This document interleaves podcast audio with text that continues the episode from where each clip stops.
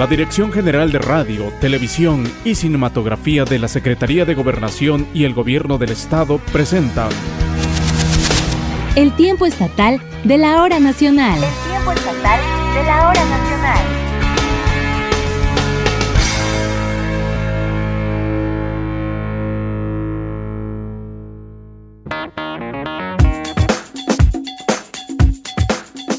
¿Qué tal? Muy buena noche. Qué gusto que nos acompañe aquí en el tiempo estatal de la hora nacional. Le saluda al micrófono Esteban Hinojosa Rebollero, deseándole que esté pasando una noche muy agradable de invierno y que nos permita acompañarle en los próximos 30 minutos. En esta emisión 114 del programa, me da muchísimo gusto saludar a Irma Silva. Ella es locutora de la estación Oreja 105.7 FM, quien me estará acompañando durante esta emisión. Bienvenida Irma en esta sana distancia. Hola, ¿qué tal? ¿Cómo estás, Esteban? Me da tanto gusto saludarte y sobre todo saludar a la audiencia de este programa. Celebro y de verdad agradezco la invitación. Siempre es un placer formar parte de él. Muchas gracias. Y esta noche, amigos, amigas de la audiencia, vamos a tener una interesante charla con Capirucho. Él es uno de los integrantes de los payasos de la ciencia, a quienes seguramente ustedes ya recuerdan por otra participación aquí en este espacio del tiempo estatal. Y ahora nos vienen a invitar a un muy interesante taller en ese estilo divertido de los caracteriza. Además de esta noche, vamos a presentarles sobre el trabajo que realizan las y los integrantes de una agrupación que se dedica a promover la adopción de animales en situación de calle. Y en estos mismos temas, nuestra colaboradora, la médico veterinaria zootecnista Judith Santos Aquino, nos presentará más adelante el tema de los salvadores del planeta, los animales e insectos polinizadores, indispensables para el medio ambiente. Porque no sé qué te parece a ti, Irma, pero a mí me parece un poco injusto que a veces nos alegramos de las flores y nos quejamos de los insectos que hacen posible que estas plantas se reproduzcan. Cuando sin ellos no sería posible nada de este ciclo, definitivamente. Bueno, pues también en esta noche nos vamos a ir a turistear y nos vamos a ir a San Martín Ticajete y así vamos a conocer sobre los talleres, sobre las creaciones de los alebrijes. Además, Rolando Herrera y los secretos de Oaxaca nos presentará la concepción y cosmovisión que tienen estas creaciones en la cultura de nuestro maravilloso estado. Así que,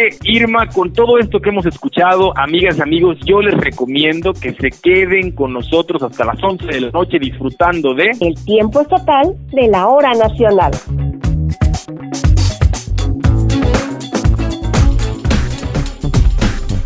Irma, seguramente tú te has dado cuenta que uno de los problemas que ocurre en la mayoría de los municipios con mayor densidad poblacional es la sobrepoblación de animales de compañía como perros y gatos, que se vuelve un problema porque muchas veces estos seres vivos son abandonados por quienes los poseyeron y ya no pueden tomarse, hacerse cargo de ellos y por ende se convierten en animales callejeros. Pero mira, afortunadamente hay personas que tienen ese amor, que manifiestan esa dedicación para rescatar en muchas ocasiones a estos perritos, a estos animalitos como los gatos y brindarles atención médica, atención alimentaria, pero principalmente el objetivo es darlos en adopción. Y esta noche, precisamente, Jessica Pérez nos va a compartir la historia, el testimonio de uno de estos grupos de personas que se dedican a esta noble actividad. Vayamos a escuchar los detalles.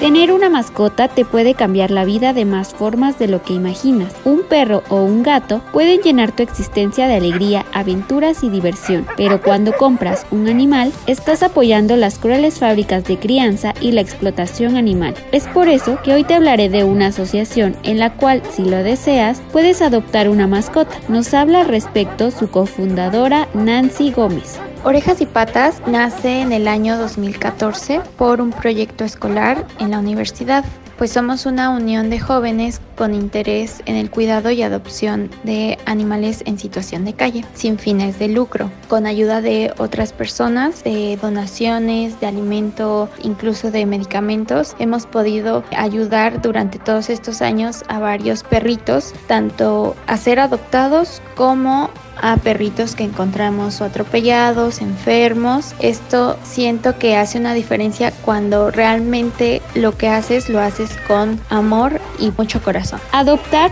significa darle una segunda oportunidad a un animal que ha sufrido un proceso de abandono y en ocasiones maltrato. Acogerlo en tu casa de por vida y darle la estabilidad, los cuidados y el cariño que necesita va a ayudarlo a que recupere su confianza y su autoestima. Los animalitos de la calle son de los perritos y gatitos más fieles que te puedas encontrar en la vida. Desde que tú los rescatas y los sacas de esa situación de calle, ellos se los juro que van a estar agradecidos por toda la vida. Son perritos y gatitos pero obedientes y muy fieles. Y en lo personal no encuentro ninguna diferencia con un perrito mestizo y con un perrito de raza. Entonces los invitamos a que se den la oportunidad de poder adoptar a un perrito o un gatito en situación de calle. Pueden ayudarnos compartiendo los diferentes posts que ponemos en Orejas y Patas, así nos encuentran. Y ahí estamos subiendo siempre información, siempre compartiendo los perritos que están perdidos o los perritos que necesitan ayuda. Y también formamos una unión con otros rescatistas que siempre están ayudando a, a perritos y nosotros nos encargamos de compartir y apoyarlos. Y también una manera en la que pueden ayudar a muchos animalitos es brindándoles comida si está dentro de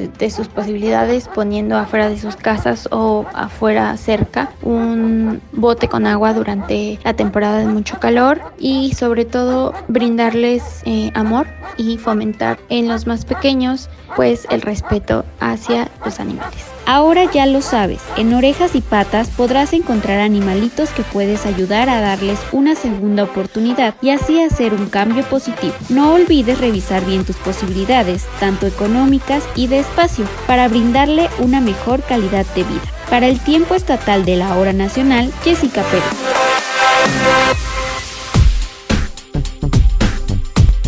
A propósito de animales, esta noche nuestra colaboradora, la médico veterinaria zootecnista Judith Santos Aquino, nos va a compartir un tema muy interesante, también sobre el reino animal y su importancia para la preservación del medio ambiente. Yo les confieso, a amigas y amigos, que la colaboración de Judith se ha convertido en una de mis favoritas porque he aprendido muchísimo de los animalitos que nos acompañan y de muchos otros que a veces ni siquiera conocíamos de su existencia. Y hoy nos compartirá en distintas cápsulas sobre los salvadores del planeta, que son animales e insectos polinizadores, es decir, que llevan el polen de un lado a otro, que gracias a su existencia hacen posible la reproducción de cultivos.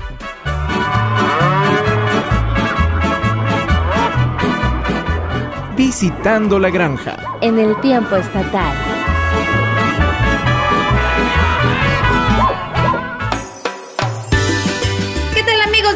Estatal de la hora nacional. Soy la médico veterinario Judith Santos Aquino y esta semana hablemos de los salvadores del planeta, los animales polinizadores. Estos son esenciales para mantener o aumentar la producción de las 87 especies de cultivo que alimentan al mundo. Oh. Ellos juegan un papel vital en la producción agrícola, forestal y en la regulación del clima.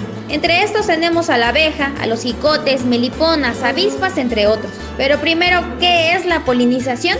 Es el proceso clave en los ecosistemas terrestres naturales y en los espacios agrícolas. Es necesaria para mantener la diversidad biológica y asegurar la supervivencia humana. Oh. Aproximadamente el 80% de las plantas necesitan de la polinización. Sin esta no podrían reproducirse e incluso podrían extinguirse. Hablemos de las abejas o su nombre científico Diapis mellifica. ¿Sabías que si se extinguen desaparecerían de la Tierra más de 20.000 especies? Ya existen reportes científicos que advierten que las abejas están sufriendo una disminución rápida de sus poblaciones y se están acercando a la extinción. Se tiene que hacer algo antes de que los suministros de comida se vean afectados. Al menos 30% de los alimentos que comemos y el 80% de las plantas con flores dependen de estos insectos. Hay cinco puntos importantes sobre ellos. 1. Son los polinizadores más importantes. 70 de los 100 principales cultivos del mundo necesitan de especies como las abejas. 2. Mantienen la biodiversidad. Apoyan el crecimiento de árboles, flores y otras plantas que sirven como alimento y refugio para animales. 3. Mejoran la calidad de los alimentos. Si una planta recibió una cantidad suficiente de polen, desarrollará un fruto más grande, uniforme, de mejor calidad y sabor. 4. Podrían desaparecer. La pérdida del hábitat, el uso de pesticidas, la aparición de plagas y temperaturas más altas asociadas con el cambio climático amenazan la existencia de los polinizadores. 5.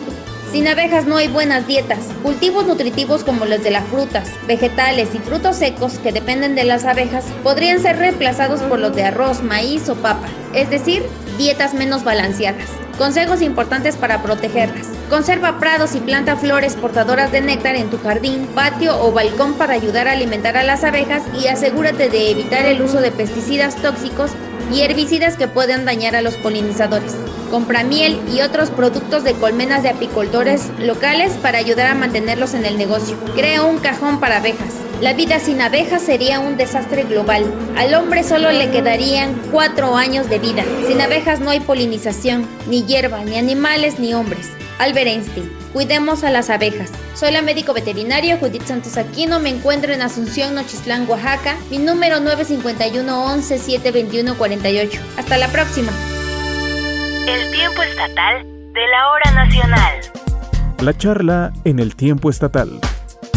Como saben, amigas y amigos del tiempo estatal, estamos en una etapa de aislamiento por la presencia del coronavirus COVID-19 y esta situación de emergencia sanitaria pues ha generado el buscar nuevas estrategias digitales, sobre todo para poder seguir aprendiendo y disfrutando de las ciencias de una manera agradable, de una manera divertida, Esteban. Así es, y esto, amigas, amigos, te lo platicamos porque esta noche nos da muchísimo gusto saludar a Itzae Soriano, conocido como Capi Pirucho en esta agrupación llamada Los Payasos de la Ciencia. Recordemos que ya estuvieron con nosotros en la emisión 95 del programa, compartiéndonos su historia que es interesantísima y esta labor tan noble que llevan a cabo. Pero esta noche nuevamente le damos la bienvenida porque nos trae una invitación muy importante. Hola, ¿qué tal? Muy buenas noches. Muchas gracias por la invitación, Irma, Esteban, por estar esta noche aquí con ustedes. Pues sí, estamos iniciando en el proyecto Payasos de la Ciencia un nuevo taller enfocado para despertar la curiosidad de los niños en la ciencia de una manera lúdica y divertida con materiales que tengamos en casita,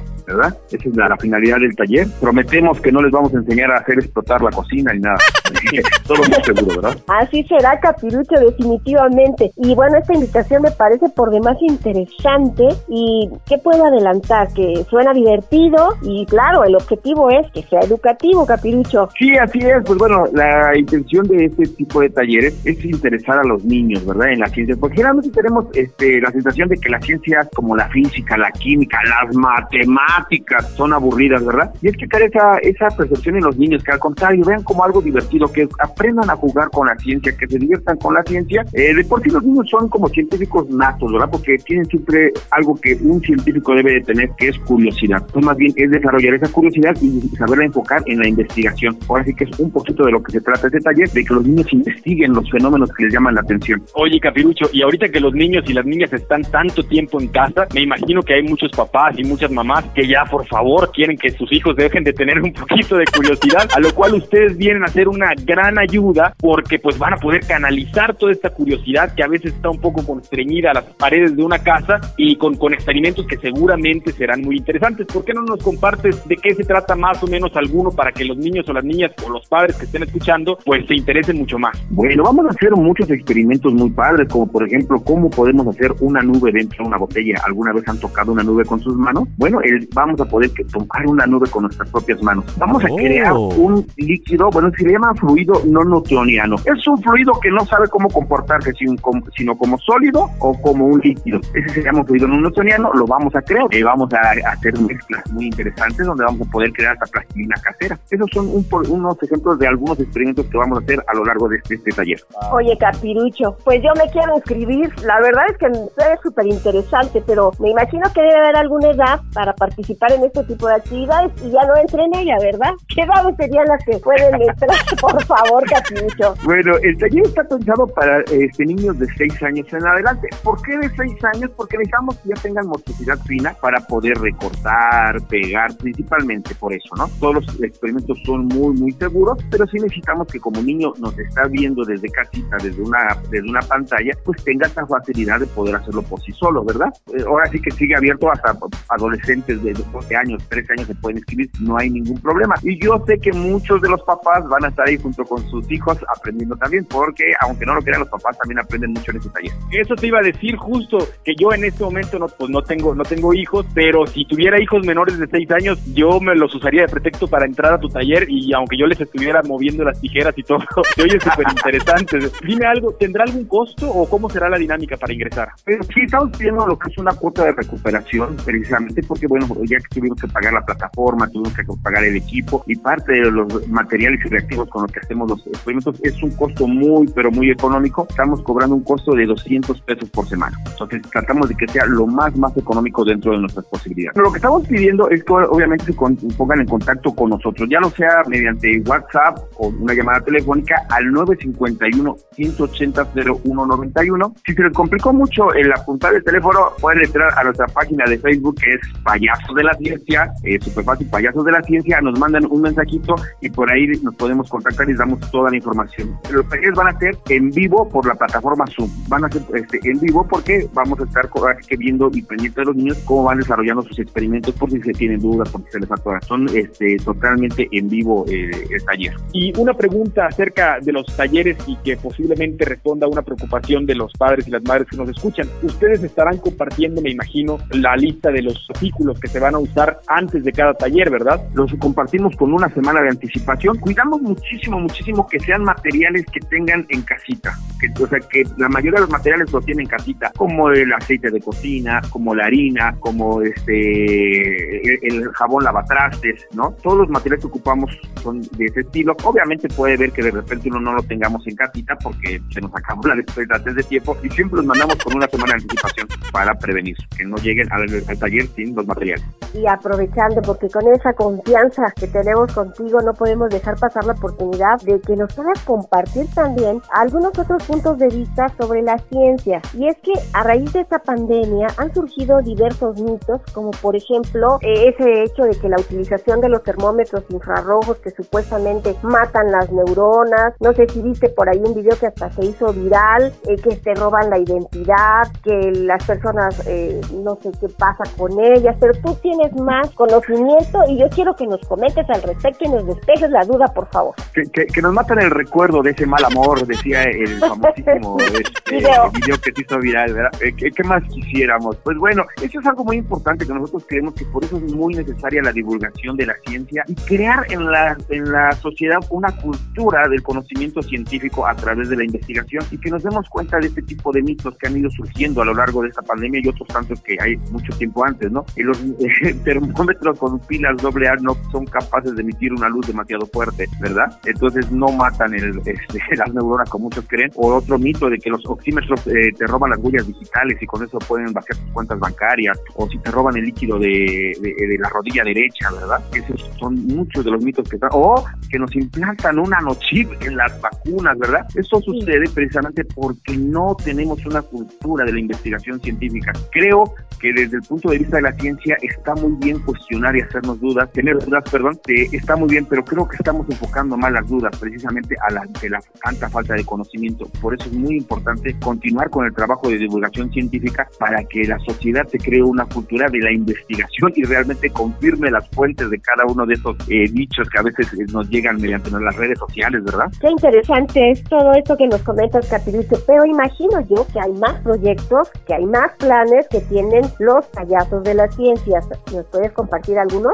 Sí, pues bueno, la idea del proyecto Payasos de la Ciencia, rápidamente les recuerdo que nació con la finalidad de llegar a todos los rincones de nuestro bello estado, ¿verdad? Con este, este enfoque de ver la ciencia de una manera lúdica y divertida. Eh, ahorita pues estamos esperando que pase ya toda esta jornada de sana distancia y poder retomar las actividades presenciales. Sabemos que no es en el corto plazo, pero ahorita nos estamos encontrando ante una gran dificultad que debido a que el proyecto se ha detenido, pues tenemos ahora sí que una baja en los fondos, ¿verdad? Nuestros vehículos están ahora sí que dañados, ya no tenemos tantos reactivos. Por ahí estamos pidiendo ahora sí que el apoyo un poquito de la sociedad, de las empresas que quisieran hacerles donaciones a los eh, payasos de la ciencia, lo pueden hacer mediante nuestra página oficial de Payasos de la Ciencia, que es www.payasosdelaciencia.org y si alguien este bueno puede donar, nosotros le podemos emitir un recibo que es deducible de sus impuestos y de esta manera podamos continuar con el proyecto de divulgación de la ciencia para todas las comunidades del estado de Oaxaca. Y ahora eh, explíquenos por favor cuándo inicia el taller Ciencia Loca y dónde pueden pedir más informes. El taller lo iniciamos este martes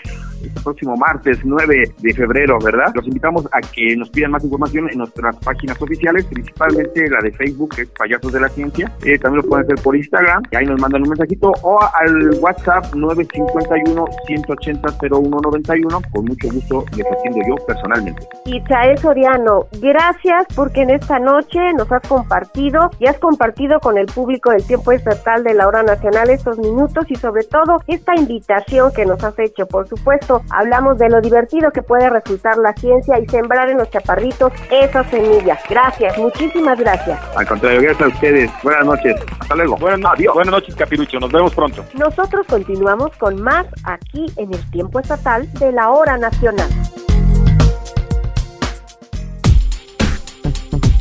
Y amigas, amigos, como todos sabemos, porque ya hemos pasado muchísimos meses, casi un año en esta pandemia, es muy importante, sigue siendo igual de importante y al principio, que cada vez que sea posible nos quedemos en casa, que usemos el cubrebocas, guardemos la sana distancia. Es cierto, sabemos que Oaxaca cuenta con innumerables lugares hermosos para visitar, pero muchos para cuidar de nuestra salud están cerrados por esta contingencia sanitaria y algunos otros es necesario para visitarlos tomemos las medidas más que han establecido las autoridades de salud para poder vivir la experiencia que nos ofrecen. Así es, Esteban. Sin embargo, aquí en el tiempo estatal, como siempre, seguimos promoviendo esta riqueza, estas maravillas que posee nuestro estado. Por eso en esta noche vamos a llevarlos de la mano y de manera responsable a turistear. Y vamos a turistear con nuestros amigos de Sectur Oaxaca, porque juntos vamos a hacer un viaje sonoro a la cuna de los alebrijes. Así que no le cambie y, por supuesto,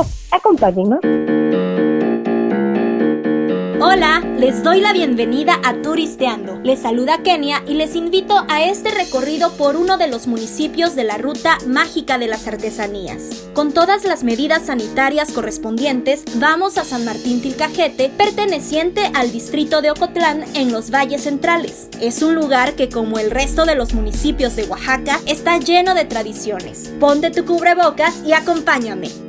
Me iré desde la ciudad de Oaxaca en un taxi foráneo. También se puede llegar en camión o automóvil particular por la carretera 175 Oaxaca-Puerto Ángel en un lapso de 45 a 50 minutos. Recuerda seguir los protocolos como la utilización de alcohol en gel y cubrebocas durante el traslado. La población se localiza aproximadamente a 25 kilómetros al sur de la ciudad de Oaxaca y se caracteriza por la fabricación de alebrijes tallados en madera de copal. Tienen que visitar Tilcajete para llevarse al menos una de estas piezas de diseños irrepetibles y vistosos colores. Yo vine preparada para llevarme varios a casa. Pero creo que algunas personas se preguntarán qué son los alebrijes. Estos son figuras que nacen de la imaginación de cada maestro artesano. Principalmente son animales con peculiares formas que nos convierten en una especie de fauna fantástica y los hay de diversos tamaños. ¿Y a ustedes les gustaría ver cómo elaboran estos alebrijes?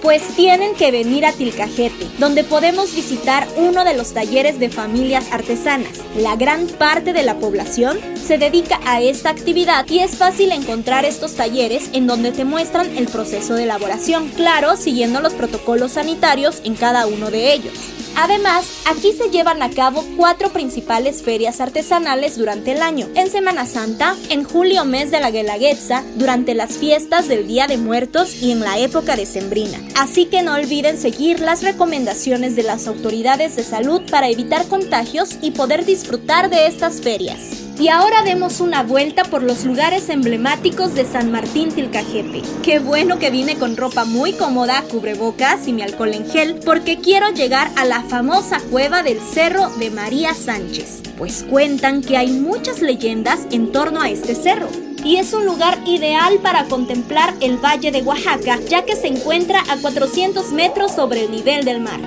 Visitemos ahora el Templo de San Martín, con una arquitectura del siglo XVII, y el cajete, que le da el nombre a la población, que significa cajete negro, y hace referencia a un antiguo pozo que se dice abastecía de agua a toda la población en tiempos antiguos. Hay varias actividades que puedes realizar en lugares y puntos controlados con medidas sanitarias que debemos seguir. Por cierto, debido a esta contingencia sanitaria, en este mes de febrero será imposible disfrutar de un atractivo más que ofrece este lugar. En este mes tradicionalmente celebran su carnaval, donde destacan originales máscaras talladas en madera y sus calles se llenan de color, música y mucha fiesta. Claro, en esta ocasión no será posible vivir esta fiesta, pero sin lugar a dudas pronto podremos vivir con emoción esta tradición. Primero, debemos cuidarnos y seguir las medidas sanitarias para pronto volver. Invito a quienes me escuchan para que visiten este municipio de gran tradición artesanal siguiendo los protocolos sanitarios correspondientes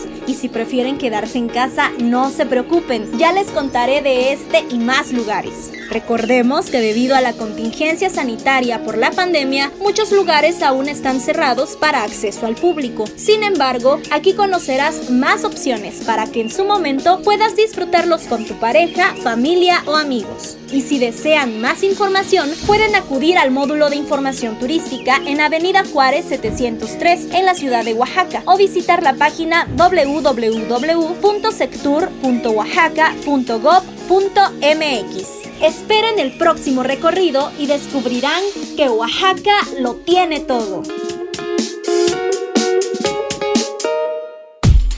Y a propósito de esta cápsula de Turisteando que acabamos de escuchar, esta noche nuestro colaborador Rolando Herrera también nos eh, apoya con los secretos de Oaxaca.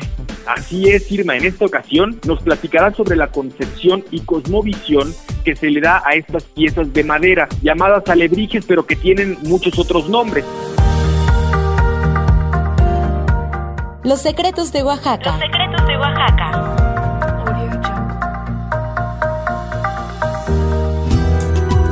El alebrije es un tipo de artesanía originaria de nuestro país, también llamado nahualzowski. Esta artesanía mexicana está hecha tradicionalmente con la técnica de la cartonería, la cual se atribuye a don Pedro Linares. Si bien se podría pensar que se trata de una antigua tradición, los alebrijes en realidad fueron inventados hace apenas unas décadas, durante la primera mitad del siglo XX. Sin embargo, que su historia sea corta no quiere decir que no sea fascinante. En nuestro estado su origen se cuenta que inicia con la elaboración de piezas para el uso doméstico familiar. Antes se preparaban pocas y se dice que eran objetos para el juego, juguetes para los niños, cucharas, bancos de descanso, yuntas, carretas, nacimientos o santos que se elaboraban con el palo del zompantle, madera que al parecer ya no existe. Los viejos comentan que las hacían al natural, rústicas, pero con el transcurrir del tiempo comenzaron a pintarlas con el tizne de las ollas y del comal, con lo que les daban el color. En la década de los 80, las artesanías sufren un impulso en nuestro estado, y es cuando los alebrijes oaxaqueños se vuelven seres imaginarios, conformados por diferentes elementos fisonómicos, una combinación de varios animales, no solo fantásticos, sino también reales, que conforman a un ser alucinante. En Oaxaca el alebrije, desde sus inicios es producto de los sueños y fantasías de distintas comunidades y artesanos, quienes plasman en ellos distintas simbologías de nuestros ancestros, tales como el tonal o el nahual, que le eran asignados a los antiguos zapotecas desde el día de su nacimiento. Se estima que en San Antonio Arrazola, San Martín Tilcajete y la Unión Tejalapan existen hoy unas 150 familias de artesanos que se dedican de lleno a la producción de alebrijes en madera de copal, quienes han logrado que nuestros alebrijes oaxaqueños formen parte innegablemente del imaginario cultural y artístico de México, además de considerarse como una artesanía en constante evolución que goza de fama mundial pues por ellos se identifica a nuestra entidad en cualquier parte del mundo donde alguien hable de los alebrijes. No solo deberían considerarse como una artesanía, sino también es de suma importancia reconocerlos como una obra de arte, en la cual se plasma la cosmovisión de nuestros grupos originarios, pues con líneas, grecas, puntillos, grana cochinilla, carbón y exhaustas horas de trabajo, se plasman los sueños y los cientos de historias que llevan consigo cada una de las piezas que se elaboran. Yo soy Rolo Herrera y esta es una colaboración para el tiempo estatal de la hora nacional.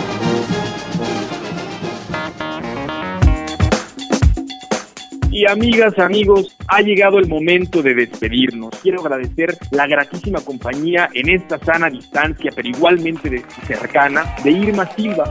Por favor, Irma, coméntanos dónde y a qué hora te podemos escuchar de manera habitual. De lunes a sábado pueden escucharme de 7 de la mañana a 11 en Oreja FM en las frecuencias 105.7 de FM y 990 de AM. Agradecida por esta oportunidad, te abrazo a la distancia y abrazo a toda la audiencia y por supuesto les recuerdo, tenemos que seguir cuidándonos y no bajar la guardia. Mi nombre es Esteban Hinojosa Rebolledo. Nos escuchamos el próximo domingo a través de esta misma frecuencia. Por lo pronto, por favor, recuerde la importancia que tiene para evitar la saturación de hospitales y para honrar el trabajo que hacen todo el personal médico para cuidar de nuestra salud y de la vida. Quedarnos en casa en la medida de lo posible, pero siempre además si salimos usar el cubrebocas, lavarnos las manos constantemente, todo eso que ya sabemos y que sigue siendo igual de importante. Buenas noches y hasta la próxima.